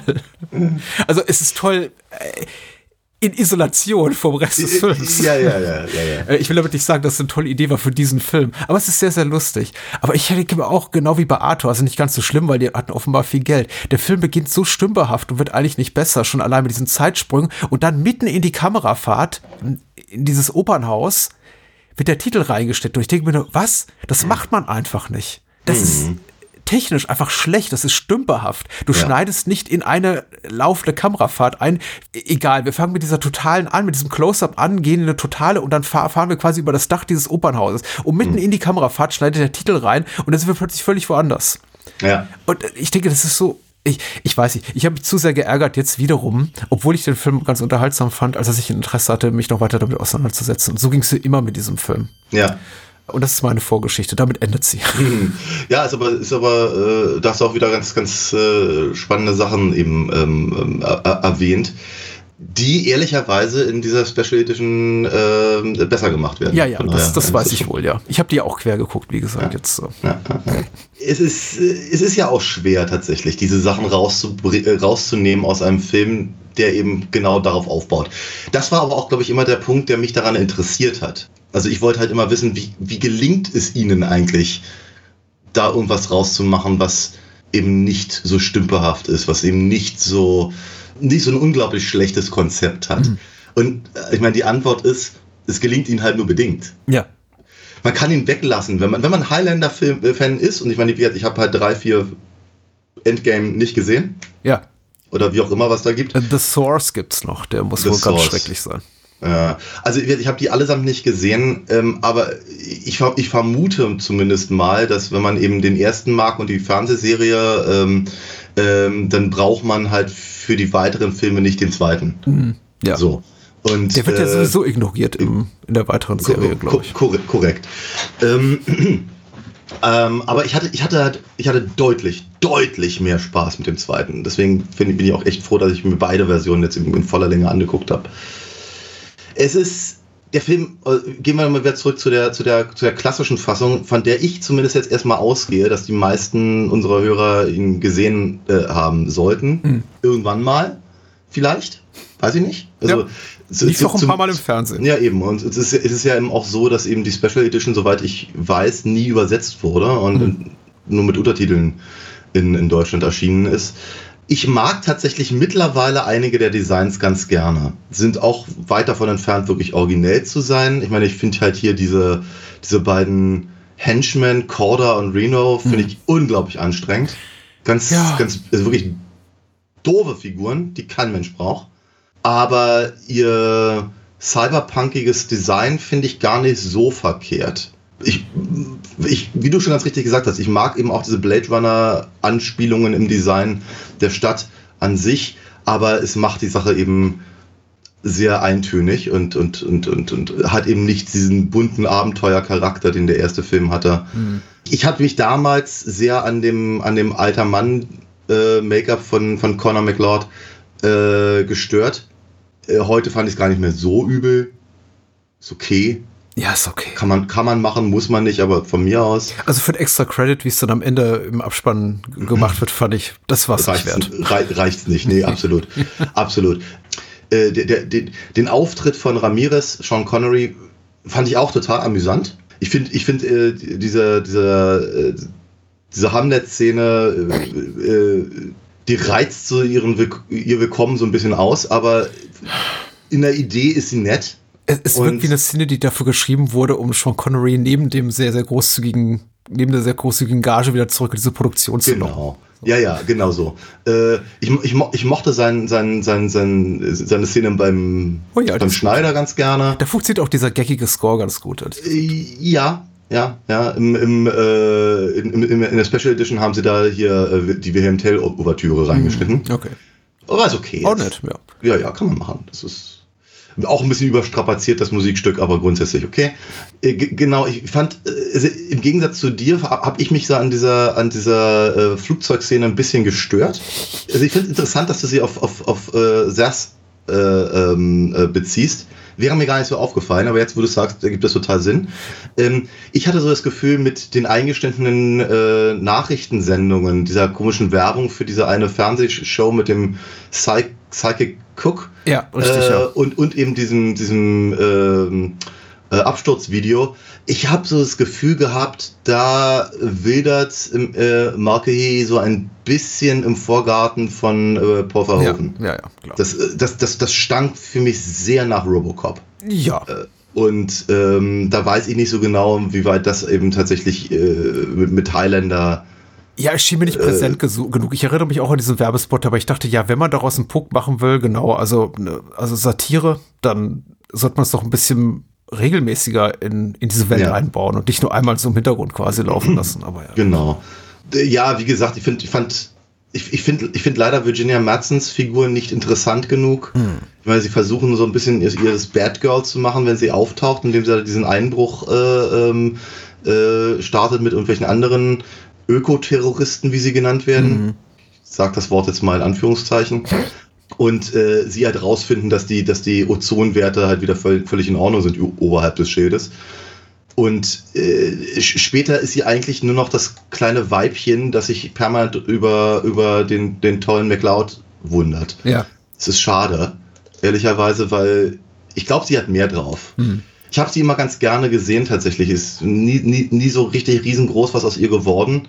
Aber es ist, äh, zumindest hatte sie ja mal zeitweilig einen Run im, in solchen Filmen. Äh, Ach, Virginia Madsen ist nie was geworden, sagt das. Richtig, genau. Ja, ja so, so rund um die, die, die frühen Nullerjahre hatte sie, glaube ich, ein paar Hits. Also vor allem Sideways war ein hm, relativ ja, großer Hit. So im Programmkino. Richtig. Universum, ja. Äh, ich meine, damals wusste ich nicht, wer John C. McGinley ist klar, ja, ähm, aber wir, mit, mit, mittlerweile sehe ich natürlich äh, Dr. Cox aus, aus äh, Scrubs da und freue mich ja. immer, ihn zu sehen. Ja. Aber, auch, aber, aber auch er ist, huh, ich meine, Nein, das We ist. Weißt du, ich nicht. Ich habe Scrubs nie gesehen. Ich sehe da überhaupt keinen. Ich, ich sehe ja. da nur den Baddy in 100 anderen Hollywood-Filmen. Ja, genau. Aber ich genau. finde es eben. Er macht, ich denke er, macht, er, macht, er macht halt den Burke aus Alien. Ja, es ist super merkwürdig. Also ich finde es so. Es ist die größte Enttäuschung Highlander 2 für mich. Ich glaube, ich habe jetzt nur äh, Gelegenheit, das zu erwähnen. Deswegen tue ich es jetzt eben jetzt. Es ab John C. McGinley und Michael Ironside, zwei so quasi der legendären 80er, 90er Jahre Hollywood-Schurken zu sehen in einem Film. Mhm. Also die, die spielen ja Baddies viel, viel besser in anderen Produktionen, die zusammen Ja. hier zu sehen und es wird nichts draus gemacht. Das ist so, so Korrekt. schade. Ja, ja. Weil John C. McKinley ist so, ein Arschloch in anderen Filmen. Ein gutes Arschloch. Ja, ja, total. Und Ironside natürlich auch. Ja, eben. Aber eben, nee, General Katana äh, fun fun funktioniert leider gar nicht. Also, äh, äh, ich, ich glaube, er soll immer psychopathisch und fies grinsen. Er sieht einfach nur freundlich aus dann. Ich glaube, Das Ironside hat sich nicht wirklich ernst genommen. Ja. Ich, ich habe das Gefühl, äh, manchmal funktioniert das ja auch, dass man, du hast diese Filme und du, du hast quasi eine so eine Standout-Performance und denkt, man, man denkt sich, ach, das ist der oder die einzige, die kapiert, in was für einem Film sie ist und einfach total Ja. drüber spielt. Und das ist hier eben Michael Ironside, der nicht kapiert, dass eigentlich das alles schon ernst gemeint sein soll. Ja, ja, ja. Aber er spielt es eben, als sei es, ja, eine drittklassige Lo- Low-Budget-Produktion, Ja. die sowieso nie jemand sehen wird. Ja, es ist. Äh, Und ja, das Nette, dass ist- jetzt du das sagst, klar, äh, wirklich wahnsinnig bedrohlich. Nein, aber, aber, aber gleichzeitig, ich meine, es, es, es wirkt auf mich einfach auch so, als hätte, als hätte man ihm halt irgendwie eine Kopie von, von dem ersten Highlander gegeben und gesagt, guck mal hier, Cl Clancy Brown, mach, Clancy mach, Brown. Mach, mach mal so. Weißt du? Und Ironside hat es nicht verstanden oder konnte nicht oder weiß ich nicht. Ich, ich, keine Ahnung, ich habe ich hab, ein- ich hab ein echtes Problem mit, mit, mit Katana hier, äh, äh, zumindest in dieser Version. Die Rivalität zwischen ihm und McCloud ist zumindest auch in der deutschen, in der europäischen Kinofassung, in der am- amerikanischen, denke ich, aber auch nicht sehr, sehr diffus. Die haben Ja. einfach überhaupt keine, man weiß gar nicht, warum er so diesen Hass pflegt auf McCloud. Ja, total. Weil, ja, klar, weil wir, wenn, wenn wir in dieser, in dieser Rückblende in Zeiss sind, und es ist ja die einzige Rückblende, die der Film halt in der, in der alten Fassung hat, ne, weil alles, was, was in der späteren, in späteren Versionen dann zur Rückblende wird, äh, sehen wir halt in, in, in chronologischer Reihenfolge am Anfang und es gibt halt nur diese eine Rückblende, äh, Rückblende wenn der alte McCloud eben äh, hier Götterdämmerung sich in, in der Oper anguckt und wir dann eben die ganze Zeiss-Nummer haben, auch in voller Länge wohlgemerkt. Und äh, da, da, da wird McCloud ja quasi auserkoren von Ramirez, um äh, praktisch die, die Rebellen gegen General Katana anzuführen. Ja. So, und dann, und, dann, und dann werden sie angegriffen. Und dann werden sie alle umgebracht. Und dann werden beide auf die Erde verbannt. Ja. Das heißt also, warum Katana tatsächlich ausgerechnet McCloud so hasst, man weiß es nicht. Es sorgt für ein paar amüsante Szenen. Ich finde diese ganze, dieses ganze Fish out of Water Szenario äh, im Grunde reizvoll, dass wir da so ein Baddie haben, ist jetzt auch nicht einmalig das Konzept, der sich plötzlich in der Jetztzeit in unserer Realität oder, oder dem, was unserer Realität ähnelt, wieder, wiederfindet und sich da zurechtfinden muss und dann hab, durch die Gegend geht und sagt, oh, interessant, oh, spannend, oh, guck mal eine U-Bahn. Ich drücke einfach mal hier die au- aufs Gas, bis das Ding über 500 Meilen pro Stunde fährt. Man sollte meinen, da gibt es irgendwelche Sicherheitsmechanismen, aber offensichtlich nicht. Ja, ich, glaub, ich, glaub, ich glaube, das hat auch eine Höchstgeschwindigkeit. Ja, und, ne, ähm, und dem auch das Konzept anscheinend von des, des Taxifahrens und so weiter überhaupt nicht vertraut ist. Also die, die Idee ist auch gut, aber da wiederum auch in der Umsetzung. Ich sah das eben alles und deswegen auch mein Widerwille all die Jahre, trotz der Verfügbarkeit. Das Ding lag ja überall schon rum. Ich hätte es mir einfach kaufen können oder streamen Ja. können irgendwann. Deswegen auch mein Widerwille, mir die die, diese Renegade-Fassung anzusehen, weil ich sah diese ganzen Szenen und dachte, naja, die werden sie ja nicht alle weggeworfen haben für die Renegade-Fassung. Die sind Ja. aber eben, egal in welchem Kontext, nicht sind ja scheiße, aber die sind auch nicht gut. Ja, ja, eben. Äh, in, inklusive quer durch die U-Bahn fliegenden Babypuppen.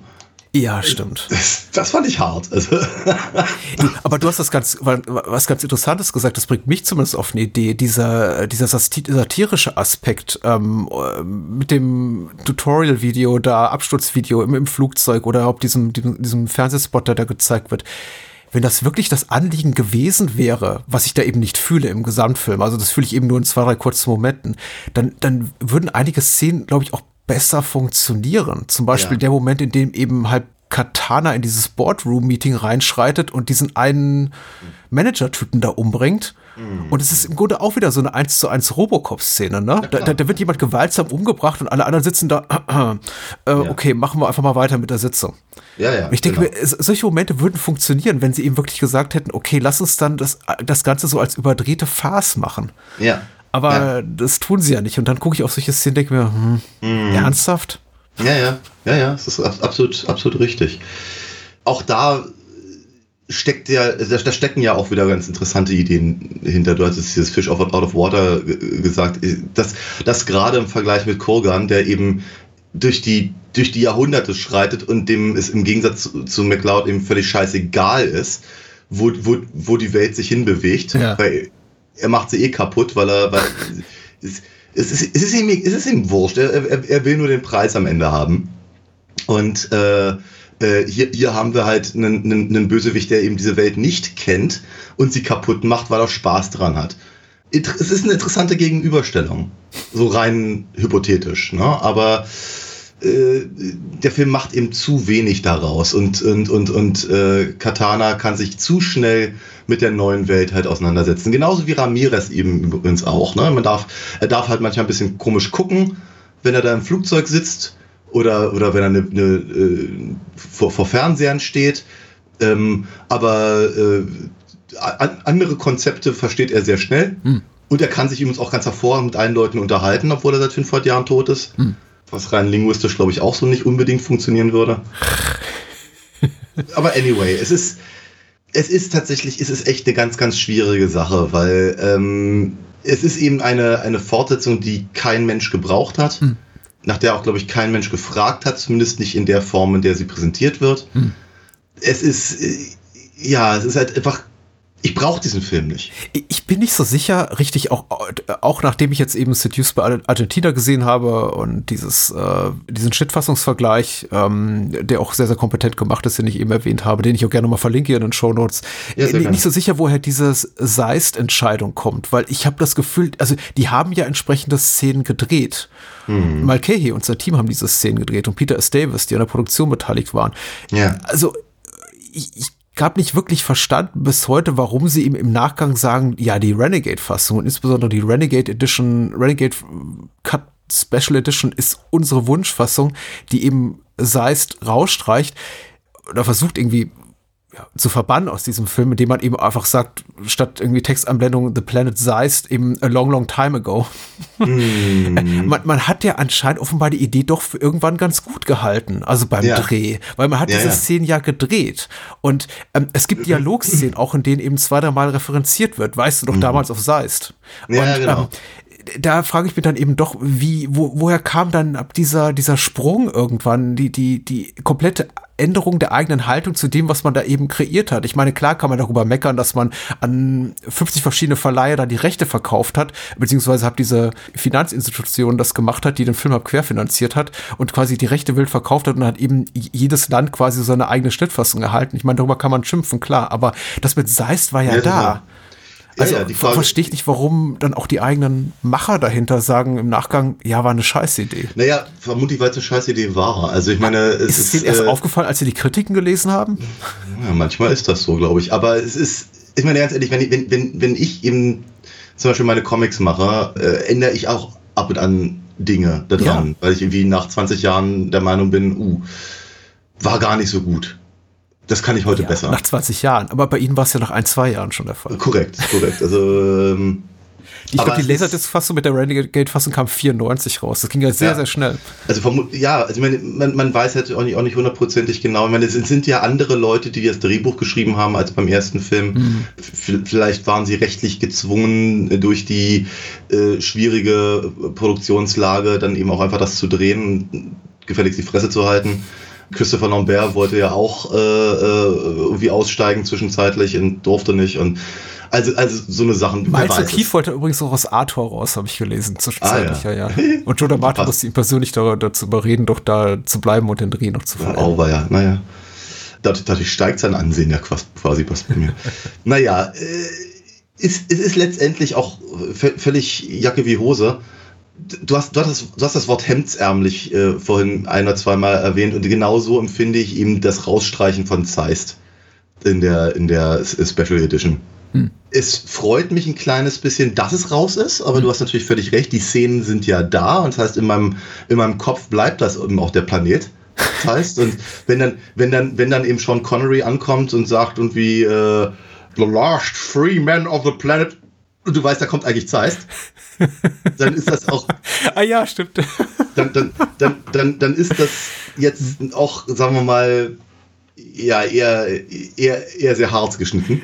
Mich, mich, mich, hat, mich hat am meisten gestört, ehrlich gesagt, dass eben Sean Connery sich auch schon damals auf dem Planeten Scheist eben auch schon Juan Sanchez Villalobos Ramirez nennt. Weil ich dachte, das ist ja, warum sollte er sich damals so nennen? Oder das war Genau. wahrscheinlich vermutlich vor tausenden von Jahren, aber Ja, ja, ah, richtig, genau. ich bin nicht Ramirez. Äh, äh, Völlig richtig, weil McLeods Namen sagt man nicht, ja, das ist richtig, aber äh, sie sagen ja doch, äh, sie werden wiedergeboren und dann kriegen sie ja einen Namen. Ich meine, und Connor hat sich ja verschiedene Aliasse gegeben, das heißt also, Na Namen sind Schall und Rauch eigentlich. Warum heißt er eben oft, heißt auch, es ist völlig egal. Es ist völlig egal.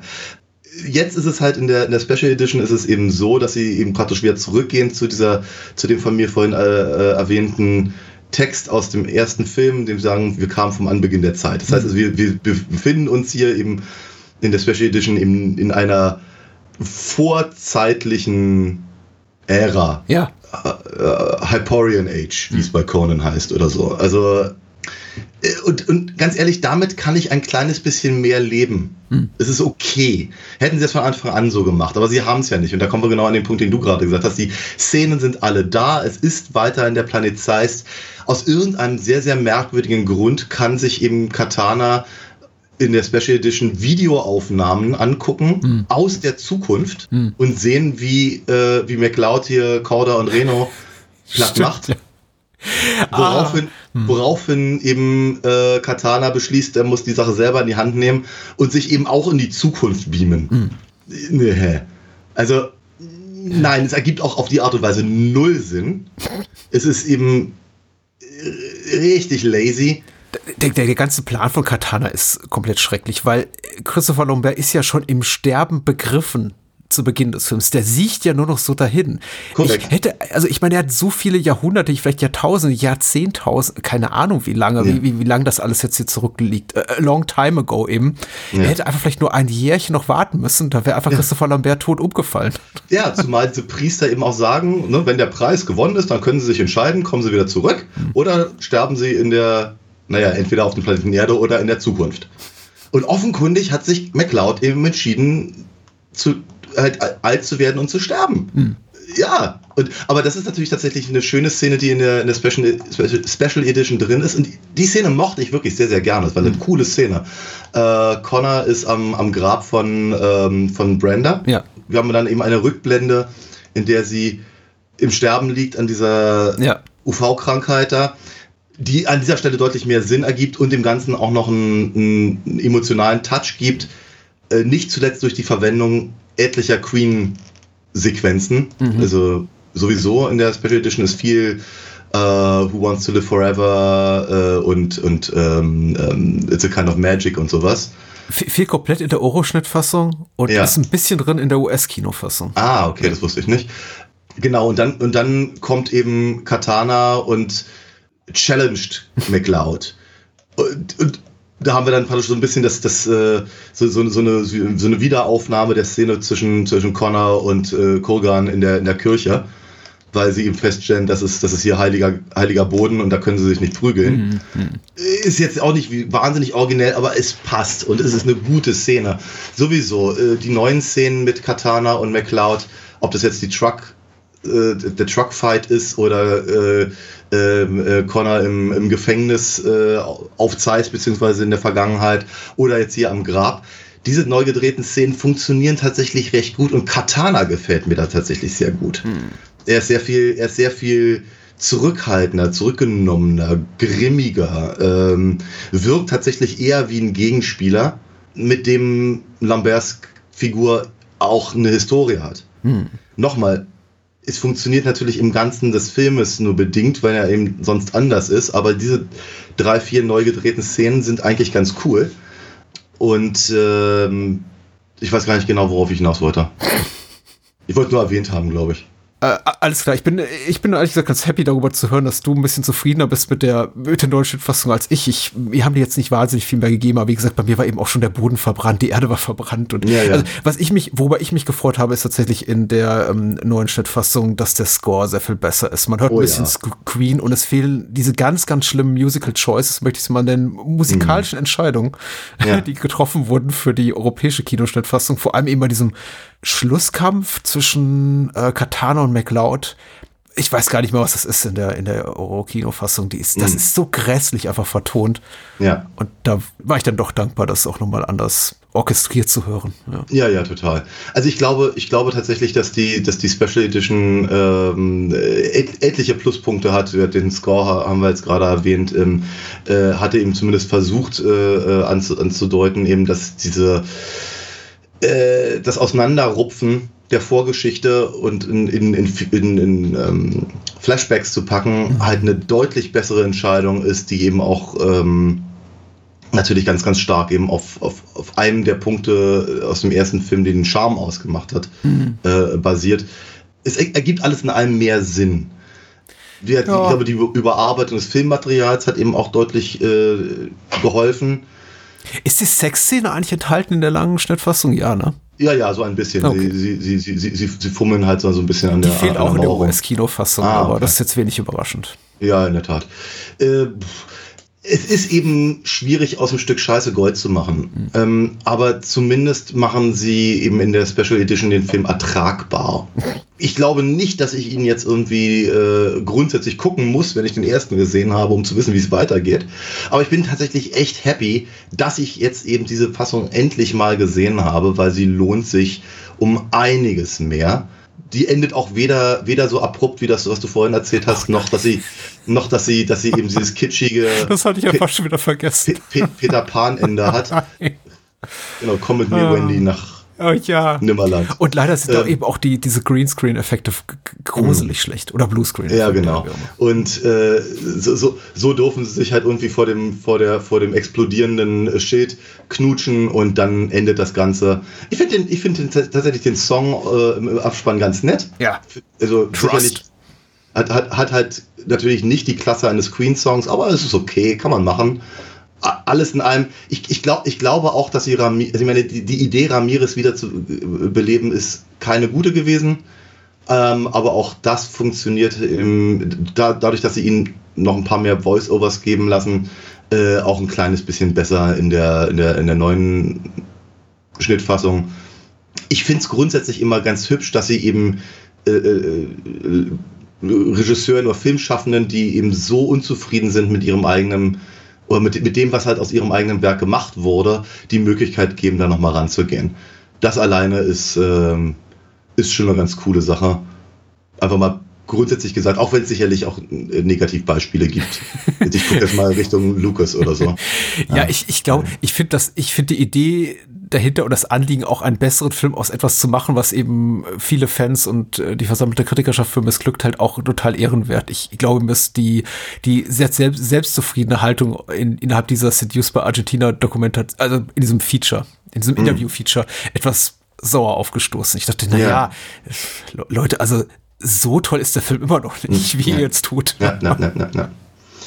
In der Tat, in der Tat. Gut, äh, ich nenne das mal wieder eine Kerbe im Holster Ja. oder ein Schnitz im, in, im Bettpfosten oder wie auch immer. Wir hatten lange die, die, die Überlegung, über diesen Film zu gucken und ich habe mich getraut, ich bin auch ein bisschen stolz auf mich und bin sehr froh, eben wie gesagt, diese, diese neue Vari Variante jetzt eben auch, auch gesehen zu haben, zu der ich rate, wenn man sich ihn angucken muss.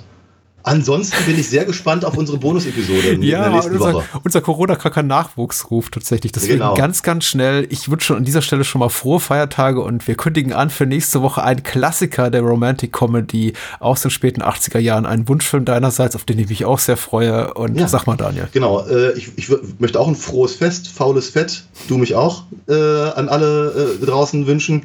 In Bezug auf unsere Weihnachtsepisode von vor, ich glaube, zwei Jahren. Ja, Die vermutlich. Griswolds, das ist eine Weile her. Ähm, genau, nächste, nächste Woche wird es dann weniger weihnachtlich, auch wenn es ein bisschen Weihnachtstouch hat, aber sagen wir mal, ich glaube mehr, mehr so ein bisschen Silvester neujahrig. Man kann die Wir auch nach ja dem Jahreswechsel hören. Die man Folge. kann die eigentlich immer gucken, aber äh, ein, ein, ein Film, der mich jetzt sehr, sehr stark geprägt hat vor vielen, vielen Jahrzehnten, möchte ich es nennen. Ähm, und äh, sehr froh, dass wir es jetzt endlich machen. Wir reden über When Harry Met Sally. Sehr gut. Oder nur auf Deutsch Harry und Sally. Genau. Und natürlich auch nur bei Patreon. Was heißt natürlich? Ist das einfach so. Also. Genau. Unterstützt uns gerne, wir freuen uns darüber. Danke schön dafür und ja. Ich danke dir. Ich danke dir auch, ich danke unseren Hörern und äh, bis nächstes Jahr dann. Ho, bye, ho, bye. ho. Bye, bye. Ich liebe dich. Sean Connery. Christopher Lambert. Highlander 2 lässt sie die Zukunft mit anderen Augen sehen.